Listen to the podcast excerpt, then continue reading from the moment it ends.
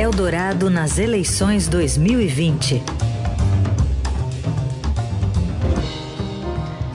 E o nono entrevistado da nossa série aqui do Jornal Dourado é o empresário André Matarazzo, do PSD. A sabatina tem 20 minutos e conta com a participação de ouvinte, né, que manda uma pergunta aqui, que é selecionada pela nossa equipe. E conosco na missão, sempre um jornalista do Estadão. Hoje, Bruno Ribeiro no time. Bom dia, Bruno. Bom dia, Carol. Bom dia também ao candidato, como vai? Bom dia, prazer em falar com vocês. Bom dia aos ouvintes do Eldorado.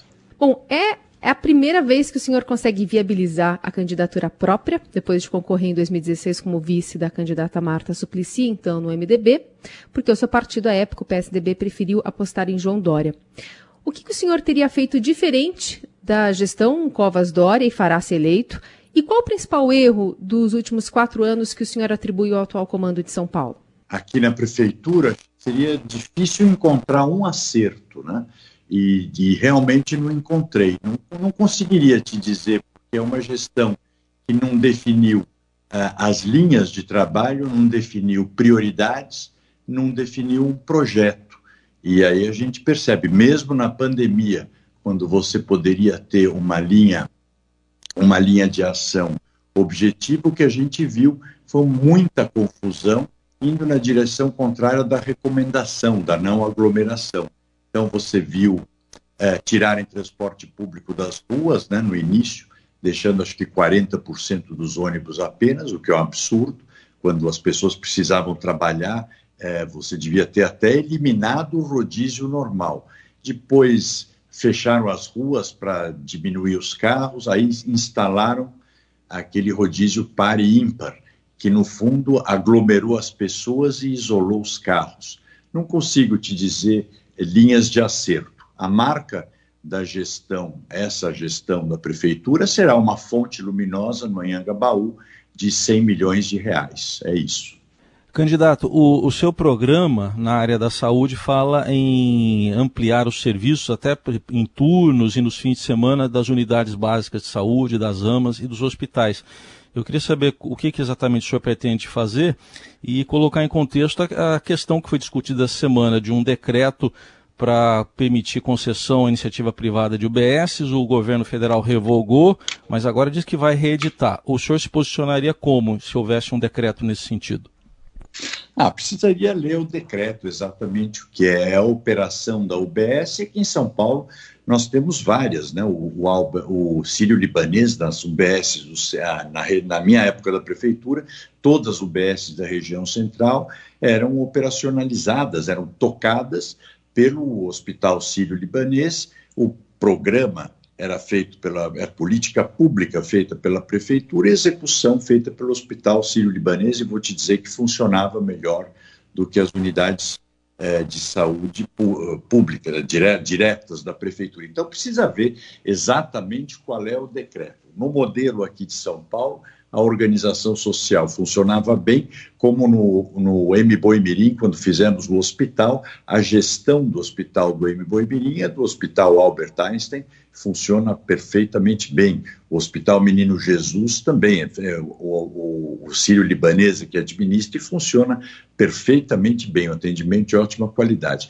Quando eu falo de aumentar a, o atendimento, é porque você vai ter, depois da pandemia, obviamente, um acúmulo de consultas represadas, um represamento de consultas que não foram feitas, ou cirurgias, etc. E, normalmente, independente de pandemia, você tem regiões da cidade onde marcar uma consulta é quase uma, uma aventura pela demora que, que tem. Então, esses lugares mais congestionados, não tem por que você não implementar o modelo 7 por 24, ou seja, 7 dias por semana de funcionamento, ou 24 horas, conforme a região, conforme o caso, logicamente dando suporte para os médicos, de transporte, no caso do 24 horas, e de segurança também em algumas regiões.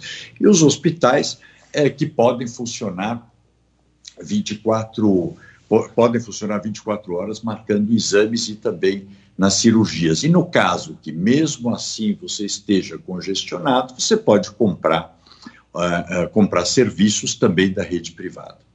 Candidato, é, bom dia. É, o senhor tem um plano de governo é, robusto, detalhado, se a gente comparar até com outros candidatos, quem pode ler todos os planos vê uh, que tem muita proposta ali.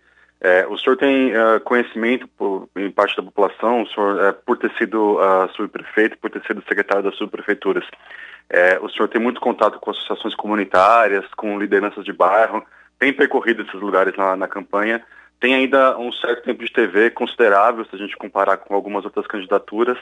A minha pergunta é, é por que a campanha do senhor ainda não decolou e se o senhor acha que ainda há tempo de, de uh, crescer nas pesquisas aí e chegar com uma chance real ao segundo turno? Não, eu acho sim, porque eleição, essa é uma eleição completamente fora do padrão. Mas vamos lembrar, na última eleição, o governador Zema, é, de Minas Gerais, até oito dias antes, ele estava com 5% das intenções de voto e ganhou, ganhou a eleição. É, a gente tem que considerar o seguinte: um, o interesse das pessoas, né? Se você olhar, o campeão de votos nesse momento é o indeciso. Por quê? Porque as pessoas estão, em primeiro lugar, preocupadas com a saúde da família, com a própria saúde. Depois, com manter o emprego ou manter a empresa funcionando. Então, a eleição ainda não está, acredito eu, no radar das pessoas. Tempo de televisão considerável? Não, são 40 segundos por dia, que isso é nada, considerando que eu estou competindo com o candidato, o titular da prefeitura, que tem 40% ou 50% do tempo, porque estando no cargo público, ele loteou a prefeitura e coligou com todos os partidos, dando subprefeituras, secretarias, etc. E aí onde eu acho que a legislação ela é muito ruim, ela é, no fundo, feita para não mudar nada. Mas, enfim, é, depois é, você tem o aspecto que eu, o, o, você compete com o prefeito, que está no cargo, com Celso Russomano, que é celebridade de televisão. A Joyce, ela teve na liderança do governo é, por tanto tempo. Então, eu estou fora da mídia há cinco anos. Numa cidade de 12 milhões de pessoas, é, por mais que você frequente entidades de fato, é, frequento mesmo, gosto, rodo pela cidade, mas agora ainda tem que andar de máscara. Eu sempre falo, na minha vez mudou tudo, né? É, mas, e lembrar que eu estou fora da prefeitura faz 10 anos, então isso faz diferença. Eu acho que é, demora para você conseguir estar no radar das pessoas. E às vezes pode ser também que a minha mensagem não esteja chegando nas pessoas, né? É, tem vários fatores aí que pode ser. Sempre falo, a minha visão de eleição é um pouco diferente. Para mim, eu tenho um sonho de ser prefeito, então ganhar, obviamente, é, é o, é, faz parte do sonho. E perder faz parte do jogo. É assim, né? O que não pode é você desistir na primeira dificuldade. O senhor tem, a campanha, na verdade, do senhor tem criticado os candidatos com padrinhos, né? E tem exaltado a experiência que o senhor tem para assumir é, o mais alto comando aqui do Executivo. Mas o senhor gostaria de ter sido apadrinhado por alguém, por exemplo, pelo presidente da República? Não, não faço questão, sabe que é o contrário, viu? De novo, eu vou te dizer, eu sou uma. É, pode ser um pouco particular a minha forma de fazer política. Eu, desde que comecei a fazer política, sempre, primeiro, fui muito focado sempre no executivo, né? em resolver as coisas, em resolver os problemas. E eu sempre para mim, o essencial é manter a minha independência. E na prefeitura, em especial, se você tiver vínculos daqui, vínculos de lá, não fará nada. Eu tive cinco anos de experiência, ou quatro anos e meio de experiência na prefeitura, então eu sei bem as dificuldades que é para você tocar a máquina como um todo, fazer e resolver os problemas reais da cidade. O meu objetivo a essa altura da vida é ser prefeito e só prefeito. Né? É a consagração da minha carreira. Mas para isso você tem que ter as condições corretas, porque senão eu vou ser só mais um prefeito. E isso não me interessa, porque aí você fica com um ônus tremendo, é, que é difícil, é, e para nada, para ser só mais um e ser criticado o resto da vida. Eu esperaria depois de sair da prefeitura, claro, sempre ser criticado, você não sai da, da prefeitura popular. Mas daqui 40 anos, ser assim como o Fiorello LaGuardia, né, que hoje as pessoas falam que Nova York é o que é graças ao Fiorello LaGuardia, que foi muito criticado na época dele. Vou emendar uma pergunta uh, nessa mesma linha. É, o partido uhum. do senhor, o grande dirigente é o Gilberto Kassab, né? Se a gente fosse pensar é, nos caciques, nos padrinhos, no, nos partidos, o Kassab é, é o nome do, do PSD.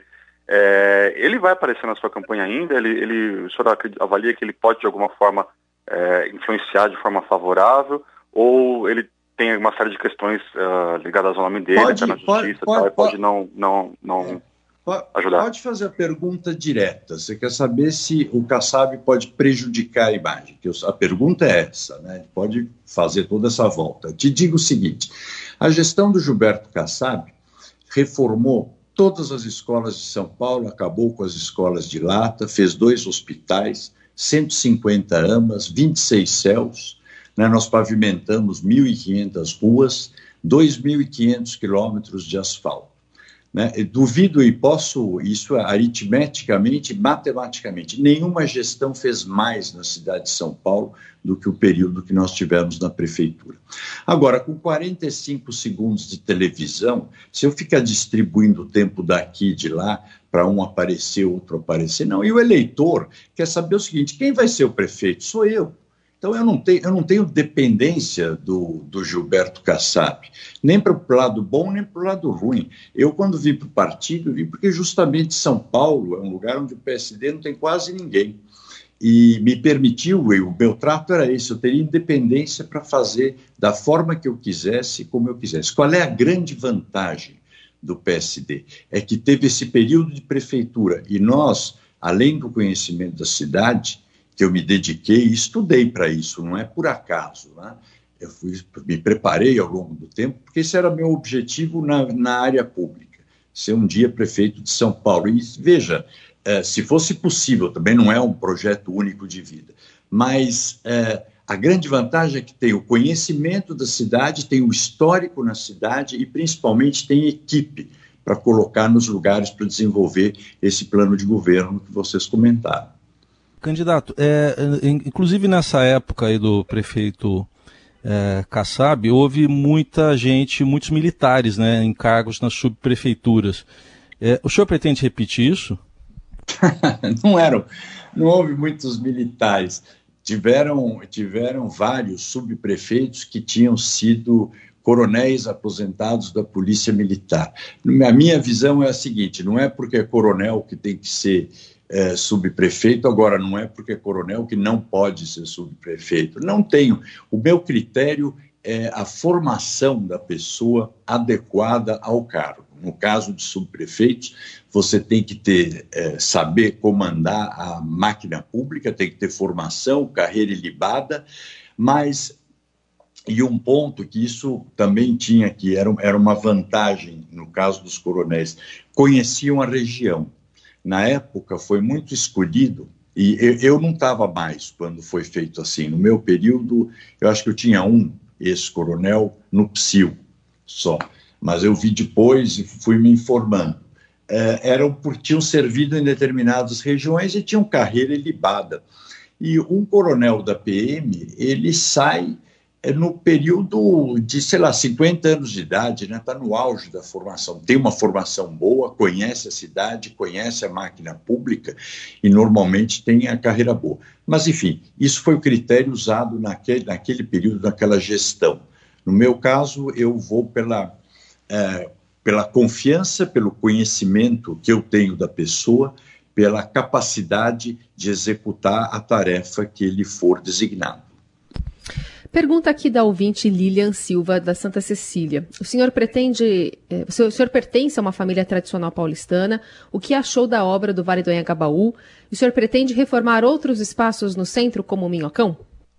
Olha, eu acho que São Paulo, boa pergunta dela. São Paulo é uma cidade de 12 milhões de pessoas, onde você tem, segundo a agência Lupa, que me corrigiu ontem, 1.700 favelas. Na minha conta eram 1.370, mas enfim. E tem prioridades. Cidade tem, tem 3 milhões de pessoas sem saneamento. Né? Então, antes de fazer o estrago que foi feito no Anhangabaú, os 100 milhões, por exemplo, que foram uh, aplicados naquilo lá, para tirar a área verde que existia lá, pouca área verde, mas é o, é o que tinha, uh, eu gastaria os 100 milhões ou para fazer saneamento básico onde fosse, ou para fazer urbanização de favelas, ou para fazer um fundo de microcrédito para garantir os empregos nesse período de tanta dificuldade que São Paulo tem. Então, São Paulo tem as prioridades. Né? O minhocão, o problema do minhocão não é em cima, o problema do minhocão é embaixo. Né? O problema é embaixo dele. Não adianta brincar de fazer parque, você não vai resolver o problema. Né? Você precisa resolver o problema de juntar os dois lados da cidade. Mas isso é quando você tiver resolvido muitas outras prioridades da cidade como um todo, aí sim você pode estudar de retirar o minhocão de lá, pondo uma alternativa para os veículos que tiverem que passar, sejam eles ônibus de transporte público, automóveis ou bicicletas. Candidato, ontem na sabatina da Folha de São Paulo, o senhor, uh, da, entre as críticas que o senhor fez uh, ao prefeito Bruno Covas, o senhor uh, falou da relação dele com a Câmara Municipal e da dependência, da, da, proximidade de vereadores como Milton Leite no Executivo. Eu queria saber como vai ser a sua relação com a Câmara Municipal, é, se o senhor vai, por exemplo, manter uh, o pagamento de emendas da forma como é feito hoje e a permissão para que vereadores possam indicar nomes para as subprefeituras. Olha, não, eu nem, nem quero criticar, eu acho que quero, a gente tem que fazer a campanha construtiva, né? Falar das propostas. Mas a minha, eu, você sabe que dentro desse período de preparação que eu procurei ter, é, eu justamente, inclusive, me candidatei e me elegi vereador. Na época, eu me lembro que o PSDB dizia que eu ia ter voto no Jardim América. Tive 118 mil votos, fui o segundo vereador mais votado do Brasil. E votos na cidade como um todo. Olha, a, meu relacionamento à Câmara será muito bom, porque eu entendo que a gestão da prefeitura ela tem que, ter supra, tem que ser suprapartidária e tem que ser um, um, um relacionamento é, isonômico, né? Todos os vereadores, cada um tem um voto, todos têm o mesmo peso. Você tem que tratá-los bem, porque eles representam hoje a região. A Câmara de São Paulo é muito distrital já. E o vereador te traz demandas é, falando sempre os vereadores individualmente, só tem gente que trabalha muito. Né? Eu sempre falo que o preguiçoso está na oitava suplência, não chega lá, porque dá trabalho se eleger. E o cara representa a comunidade. E se você olhar as demandas dos vereadores, normalmente é o que, que ele pede. Vai pedir o que dá voto, mas o que dá voto é o que mais gente quer. E o que mais gente quer é uma prioridade do lugar, normalmente. Né? Então, isso você tem que tratar bem, tem que ter. Um, é, é importante o vereador até como um farol na região, para poder te dizer se as coisas estão indo bem, não estão indo bem. É importante ouvir. Segundo, uh, não, emendas tem que estudar, tem que ver o orçamento da época. Também não é, não é uma coisa ruim, porque eu costumo dizer que conhece a prioridade de um lugar quem mora e quem trabalha no lugar. Então, o vereador sabe as prioridades do lugar, normalmente ele põe emendas é, nas coisas é, necessárias, normalmente. Tem sempre tem as exceções, claro. E agora indicar, veja, eu desde que eu comecei a trabalhar, eu venho de uma família de empresa, de indústria, né? Você não, você não nomeia na sua empresa só pessoas que você conhece, que você escolheu. Muita gente te manda currículos. Agora, o que você tem que fazer é, ter uma comissão de admissão, né, como tem o Departamento de Recursos Humanos, que analisa o currículo, vê se a pessoa tem carreira ilibada, se tem competência, qualificação para o cargo e seriedade. É, é, menos importante quem indicou do que quem foi indicado. Você tem que ver se a pessoa é adequada. Então, tanto você pode me indicar alguém como vereador, como um, um, um amigo meu ou como alguém da região, né? Depende muito da pessoa. Mas, mas se o senhor for mas não eleito... Terá, não, não terá essa regra. Subprefeitura tal é do vereador tal que nomeia o chefe de gabinete, o coordenador disso e daquilo. Né? Isso, em hipótese alguma, eu fui secretário de subprefeituras, nunca precisei fazer isso para me relacionar bem com vereadores. Precisa fazer isso se você quer coligar com partidos, é diferente. Mas se o senhor for eleito, quem vai comandar a cidade é o PSD, não o DEM? Não, quem vai comandar a cidade é o André Matarazzo e a equipe que tiver na prefeitura. É suprapartidária. Pode ter toda certeza disso e me cobrar, eventualmente.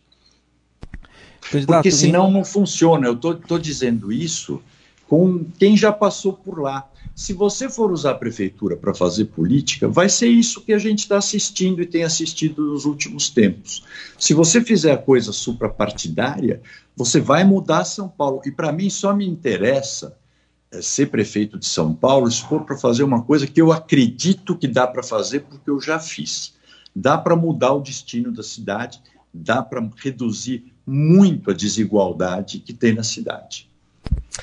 Muito bem, 20 minutos. A gente agradece a participação de André Matarazzo, candidato do PSD, conversando conosco, ele que disputa a prefeitura da cidade de São Paulo, participando da nossa sabatina. Muito obrigada pela participação. Bom dia para o senhor. Eu agradeço a vocês, muito obrigado à Rádio Eldorado pela oportunidade, pelo serviço que sempre prestou à nossa cidade. Bom dia a todos. Obrigada, Bruno. Até a próxima. Até a próxima. Boa tarde. Bom dia a todos. Bom, e lembrando, né, que a gente segue com a série de sabatinas. Semana que vem tem mais e todas as entrevistas ficam disponíveis no site da Rádio Dourado e também no do Estadão. Agora, 8h22. Eldorado nas eleições 2020.